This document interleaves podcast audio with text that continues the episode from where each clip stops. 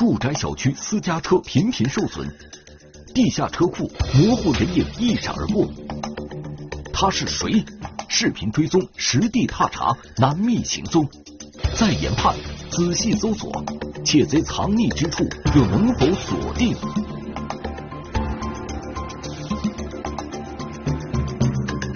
地下车库中的人影，天网栏目即将播出。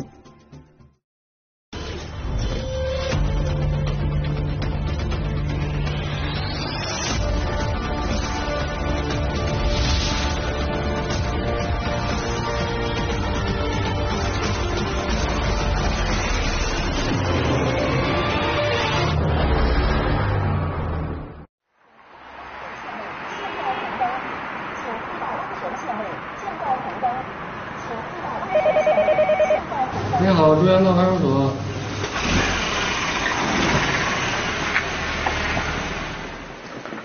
是您报警吗？啊，什么情况？啊，那车昨天晚上被砸了，砸的那个。二零二零年十二月五日清晨七时二十五分，河北省秦皇岛市公安局经济技术开发区分局珠江道派出所的民警，在一个住宅小区的地下车库二层见到了报警人张女士。平时车也都是你自己开吗？嗯，我跟我们家先生换着开。张女士告诉民警，十几分钟前她准备去上班，当她到地下车库取车的时候，发现自己的商务车副驾驶位置的车窗玻璃破碎了，并且车内有被翻动的迹象。张女士怀疑是窃贼所为，于是她便报了警。然后我就赶紧就报警了。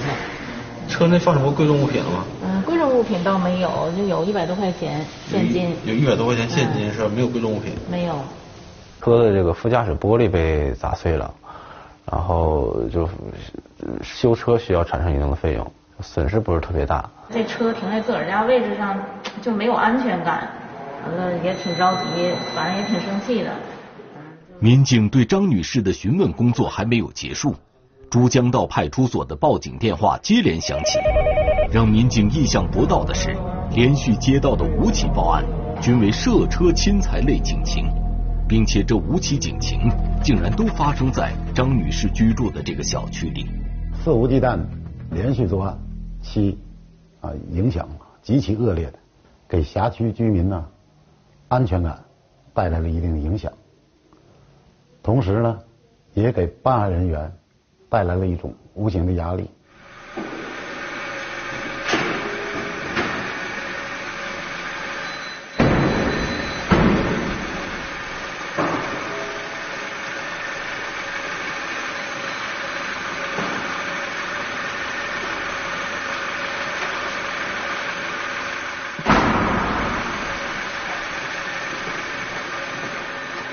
我们刑侦大队啊，立即组织啊技术人员。对案发现场呢进行了刑事技术勘查。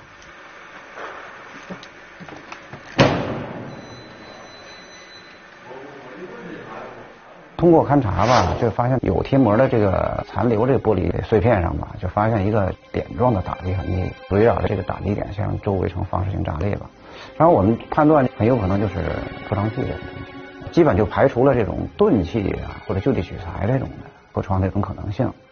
基本上，其他的没在车的这个车门或者其他的可以撬地方发现撬痕。车上面的这种灰尘上面，我们还能看到一些这种，你会看到一些织物的痕迹，很有可能就是戴手套有有有一些手手扶着这样触摸的痕迹。车里边就是有足迹，但是足迹不是特别完整。通过这花纹分析，有可能是这种运动鞋这一类的，那说明这个嫌疑人钻进去了。这个人应该是体态较瘦，我感觉还是有一定攀爬能力，然后身体比较灵活。民警一边对张女士的车辆进行勘查，另一边刑侦大队与派出所的民警也合力在地下车库里寻找其他几位报警人。这个小区的地下二层和三层均为停车库，民警发现车库不仅面积大，机动车的出入通道也非常多。并且被盗车辆的分布也比较分散。你好，哎，主播你好，你好，您是事主是吧？对对对。你好，这车是呃什么时间发现被砸的？刚刚刚刚发现的，这不是早上要上班了呗？哎，对。啊啊，哪块玻璃我看在右前。比较狼藉的一个现场吧，包括车内车外，这个车玻璃的这个碎屑。一位受害人李先生告诉民警，他是凌晨一时左右回到小区的，停车的时候并没有发现地下车库有异样。这个整个这个时间就是今天凌晨一点钟，对，就把车停在这里，对，然后在早上七点半左右，这准备取车上班的时候，发现车辆被砸，对，然后之后车内物品有丢失，是吧？对，是这么个情况，是吧？整个这段时间区间也就是这么五六个小时的时间，对，在这段时间就没在，呃，车没动过，车是没车是没动过的，啊，但是你也没到车跟前。民警据此判断，几起案件很可能发生在凌晨一时之后。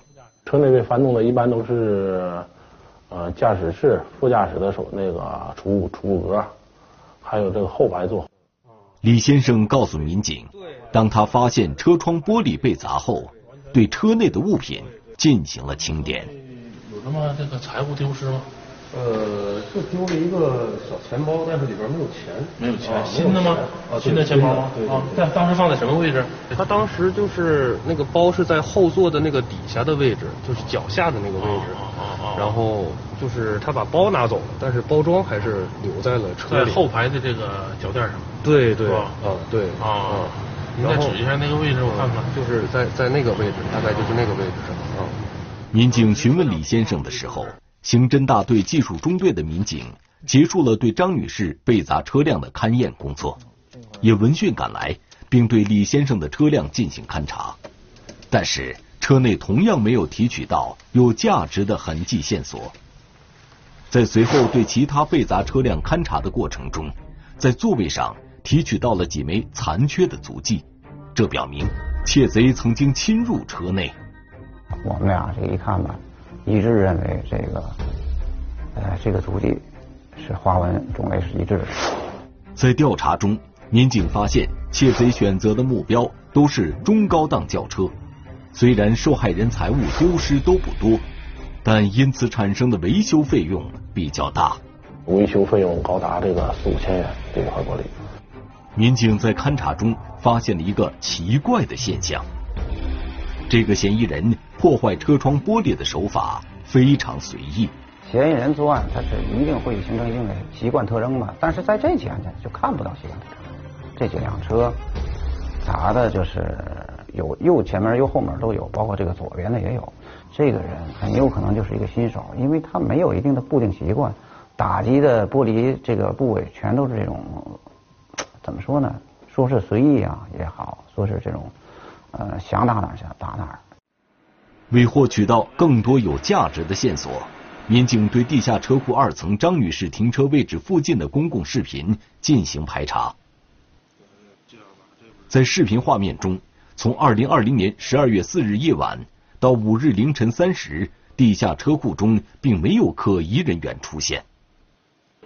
民警延长视频排查时间，当查看到。凌晨四时十七分的视频画面时，发现地下车库里的声控灯突然亮了，随后画面上出现了一个人影，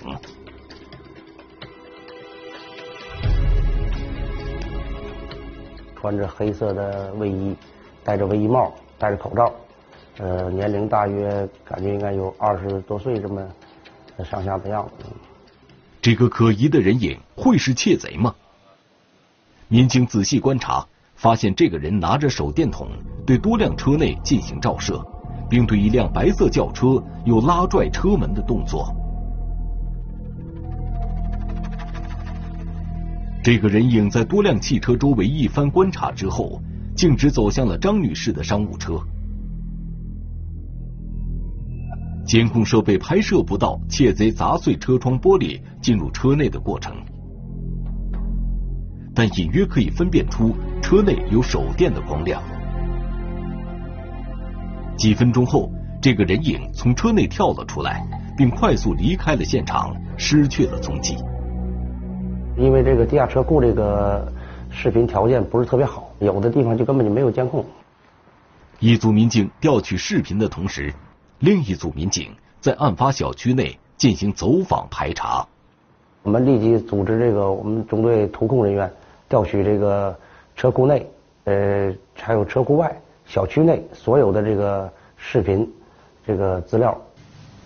第二个地下二这才是那个七幺八那个案发案发现场的这个对情况监控。对，这这这现在是七幺八。咱看看他在这个案发现场应该有出现的这个情况。对对对，都民警反复查阅有关的公共视频画面，寻找窃贼进入案发现场的路径，但是在凌晨之后，并没有可疑人员进入小区的正门。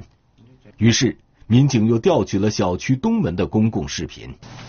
这是这小区的那东门东门东边的那个嗯步行步行的那个门，停车场门口。视频画面中的时间到了二零二零年十二月五日凌晨三时零九分，一辆出租车停在了小区东门外。小区的东门处于封闭状态，这辆出租车到此的目的是什么？民警仔细观察发现，有一个年轻的男子从出租车上下来，随后走向小区东门。但这个男子在小区东门只是短暂停留了一会儿，就走进了监控盲区。民警立刻回放了此前在小区地下车库二层窃贼出现的画面，比对两者的衣着特征。手电筒来来去晃了，最后一个手电筒没有。然后这个前胸这个左胸前有一个白色的标志，这是衣服的一个特点。这个体身体态，包括他那衣着和和他那个地库里发现那个人，嗯，基本就一致。你看那黑色口罩，黑口罩，嗯，呃，反光白白白色这个白亮色的这个标记标记，这全都能对上。应该这这个肯定就是他，而且这个点儿都凌晨三点，三点多和咱们咱们在那个地库地库里发现他那个时间很接近了。嗯，通过视频追踪，民警终于发现了嫌疑人来到小区的踪迹。民警看到，在凌晨三时十一分，这个男子进入小区，并向案发现场的方向走去。民警随即扩大了小区内视频侦查的范围，又在凌晨五时四十六分，地下车库三层的视频画面中，捕捉到了这个熟悉的人影。这个人影出现了，哎，这儿呢，来了，还是他穿的衣服都一样，还蹲这儿呢。估计是那啥呢，是把这个汽车这个，嗯，这个蒙布给解开。帆布上但是的绳子，对对对，因为他应该是系系着呢，把他解开了。有亮光，对，拿着手电的，估计这可能一看这蒙布了，这车估计也也也不错，哎，这车不错，里边是对，财物？他他他选择这个目标了。凌晨五时五十二分，这个人影从车内出来之后，向着机动车出入口方向走去，在行走的过程中摘掉了手套。此后，民警在小区内及小区大门的视频画面中都没有再次见到这个人影。这个人究竟去哪里了？民警分析前期工作，感觉一定是哪里出现了疏漏。为了解开谜团，民警再次来到案发小区实地侦查。在围绕小区外围进行侦查的过程中，一条仅供机动车出入地下车库的通道引起民警的警觉。这条通道从地下车库直接通到了小区的外面。这个自动的这个这个自动车车的车车辆的出出口入口。民警发现，这条出入口虽然有升降杆，但升降杆两侧有很大的空隙，攀爬能力强的人可以由此进入小区。民警仔细查看，不出所料，在升降杆侧面的栏杆上，民警发现有踩踏的痕迹。升降杆它挡住了这个外来车辆，只有内部车辆才能进入，但是它挡不住这种心怀叵测这些这些怎么说呢？这些犯罪嫌疑人。如果这条通道是窃贼进出小区的路径，窃贼离开小区之后又会逃向哪里？为查明窃贼的逃匿轨迹，民警对临街商铺的公共视频又进行了调取，并取得了重要发现。监控在这儿呢，你想看哪个？这个角。嗯。在小区外面获取的公共视频中，民警发现了一个体貌特征与嫌疑人高度相似的男子。在这停停留了，抽烟呢？抽烟呢？哦，怎么了？那个，哎，好像那口罩可得下巴底下，像，像是没完全摘，像是。这个像，你看像那个帽子吧？嗯，后边背着，嗯，背着一个，对，哎，着了一下手，不是不是，是尾梁，哎，看他停不停？往出租车方向走了，可能停了停了。视频画面显示，二零二零年十二月五日清晨六时三十分，这个疑似嫌疑人的男子乘坐出租车离开了案发小区。可民警通过沿途的公共视频。并没有追踪到出租车最终的去向。嫌疑人离开案发小区的线索虽然中断了，如果扩大视频排查范围，能否调查出嫌疑人是从哪里来的呢？民警立刻调整侦查思路。所以我们就根据他来出租车来这个路线，呃，一直往回调他这个这个出租车从哪来的。通过逆向追踪，民警查找到了嫌疑人在案发前曾经乘坐的出租车。出租车司机王先生告诉民警，二零二零年十二月五日凌晨三时左右，在距离案发小区大概四点五公里的海港区张庄小区附近，的确有一个男子搭乘过。该男子下车的地点正是案发小区的东门。巧合的是，当晚这个男子曾两次坐过王先生的出租车。王先生告诉民警，在凌晨一时左右，这个男子在张庄市场附近。还乘车去过距离张庄小区不到一公里的海港区的另一个住宅小区，而且又在凌晨三时左右再次从张庄市场附近回到了经济技术开发区。对办案民警来说，出租车司机提供的线索非常有价值。当时我们就分析说，这个人肯定他还有别的犯罪。民警立刻与海港公安分局的民警取得联系，得到的结果是。当晚，海港区某小区的确发生了涉车侵财的警情，就印证了我们的这种判断。结果从他那边梳理出了呃三个小区。海港区的几位受害人被砸的车中丢失了手机、笔记本电脑、高档香烟，还有一万多元现金。通过比对海港公安分局民警传来的嫌疑人图像。民警有了重要发现，他的所穿的服装，呃，大体上类似，但是款式不一样。但是穿着的也都是短款棉服，然后这个进口的这种运动裤，然后这个运动鞋，戴口罩，都是这样。最像最最接近的是这双鞋，这个最接近。然后那裤子的。随后，民警对海港分局民警现场提取到的足迹照片也进行了比对。不出民警的预判，这些足迹也高度吻合。民警怀疑嫌疑人极可能是在开发区海港区流窜作案。相隔只有一个多小时，嫌疑人曾两次在张庄小区附近乘坐过出租车，嫌疑人会不会就居住在那附近呢？前面还有三个岔口。三个下手，这里边四通八达的。嗯，对，口比较多。到了张庄小区之后，民警发现嫌疑人上车地点附近有十多条小路口。张庄小区呢，在我市来说属于老旧小区，啊，视频监控设备呢不是很健全，啊，另外呢就是小区内的道路呢错综复杂，啊。给侦查工作呢带来了一定的困难。咱当时也进行大量走访，包括周边这些街道的幼儿园呢，包括里边的小区啊，这个居委会啊，咱们有大量走访去查找这个落脚点。但是在那个张小区附近就没有结果。随后，民警又调取排查了张庄小区附近临街所有的公共视频，在大量的视频画面中，图侦民警。又看到了这个熟悉的身影。跟出租车司机了解，他就是在大概这个位置上的车。喂，然后时间大概这边出来一个人，嗯，看一下是不是跟这个出租车有关系。视频画面显示，二零二零年十二月五日凌晨二时五十九分，人迹罕至的海港区先锋路上出现了一个人影。民警仔细观察，发现这个人影停留在路边一辆白色轿车的左侧。就是你看，有一个明显的这个对这个白车，它是在窥探，对对，没看见车里有东西就走了。也许是发现车内没有什么物品，这个可疑男子。在白色轿车前只是短暂停留了一下，便由南向北继续向前行走。继续沿着人行道走着呢，等路边了，应该是想找车，看这意思。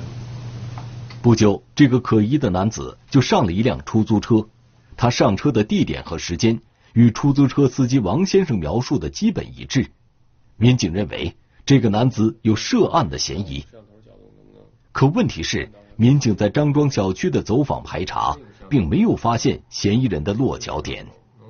也可能犯罪嫌疑人呢，到张庄小区附近进行娱乐活动，比如上网吧啊等这个娱乐场所。民警再次来到张庄小区排查，发现，在嫌疑男子上车地点附近，的确有一家网吧。于是我们就到这个网吧里去走访，走访结果这个当时，呃拿着嫌疑人特征这个照片，尽管戴着口罩，但老板说像是在他这个上网的一个青年。通过询问，民警了解到，近一个月的时间里，这个男子经常到这家网吧来上网，上网的时间基本是晚上十时到次日凌晨二时左右。这个男子昼伏夜出的反常行为，让民警更加怀疑他就是嫌疑人。可奇怪的是，这个男子自二零二零年十二月五日凌晨离开网吧之后就没有来过。因为他这这时候已经是连续作案得有这么五六起了，侵略的得有五六五六个小区了，所以咱们也怕他这个是不是有出逃的准备。这个男子经常来张庄小区上网。沿途一定还会留下痕迹。民警再次扩大了视频侦查范围，并把侦查的时间延伸到二零二零年十一月五日。通过海量的视频搜寻，民警果然又发现了嫌疑人几次乘坐出租车的影像。民警很快找到了几个出租车司机，并得到了有价值的线索。他在这个开发区金色家园小区这个小区门口下车这个信息。民警分析，嫌疑人下车的地点极有可能就是他居住的小区。这个住宅区距离受害人张女士居住的小区只有几百米。民警在小区的监控视频中再次发现了嫌疑人的影像。通过在小区里的摸排走访，民警了解到嫌疑人姓侯，是租住在小区里的一位租客。二零二零年十二月十一日上午十时，民警对涉嫌砸车盗窃的嫌疑人侯某实施抓捕。啊，干啥呢？我就走这样是啊，嗯。哎呦，快，别动啊，别动！来是是是你妈砸车砸的，快点，赶紧上，来事，快点。这里还有还有啥？钱呢？这里还有呢。有多少东西？这里几个？这两个，两个手机，还有吗？这两个手机还有一个笔，俩笔记本，两个笔记本是吧？笔记本在哪儿呢？笔记本在包里。哪个包？别动，别动，别动，别动，沙发上那包是吧？就那个。嫌疑人侯某到案后，民警在其租住的房间中查获手机两部、笔记本电脑两台。嫌疑人侯某是河北省承德市宽城满族自治县人，因为没有什么技能。从承德市到秦皇岛市之后，一直没有稳定的工作，就产生了砸车盗窃的想法。他在第一起案子应该是海港区做的，当时呢作案的时候得手之后，可能也也是感觉这个来钱很快吧，嗯，所以就是一发不可收拾，停不住手了。嫌疑人侯某交代，二零二零年十一月份至落网前。他先后在秦皇岛市海港区经济技术开发区作案六次，每次作案都会有几辆中高档私家车遭劫。接到报案造成损失的，造成经济损失的，能够查实查证的，应该有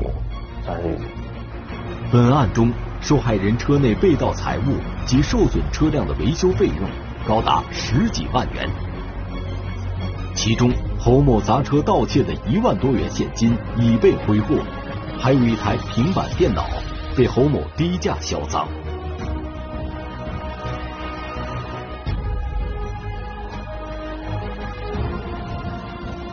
在此啊，要提示辖区内的有的群众，在停放车辆的时候，一呢是不要在车内放置贵重物品；二呢是不要将车辆停放在寂静的、没有监控设施的屋里；三呢是不要在车内明显的位置放置手包、皮包等看上去可能有价值的物品。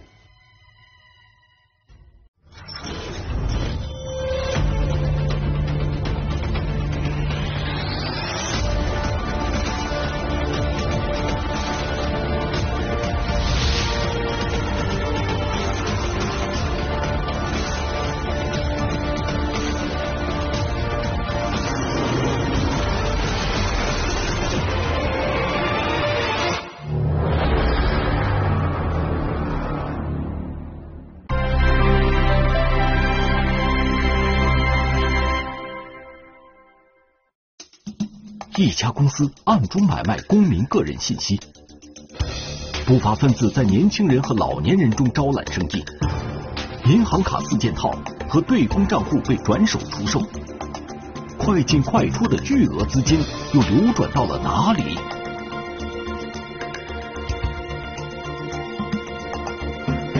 断卡行动，天网栏目近期播出。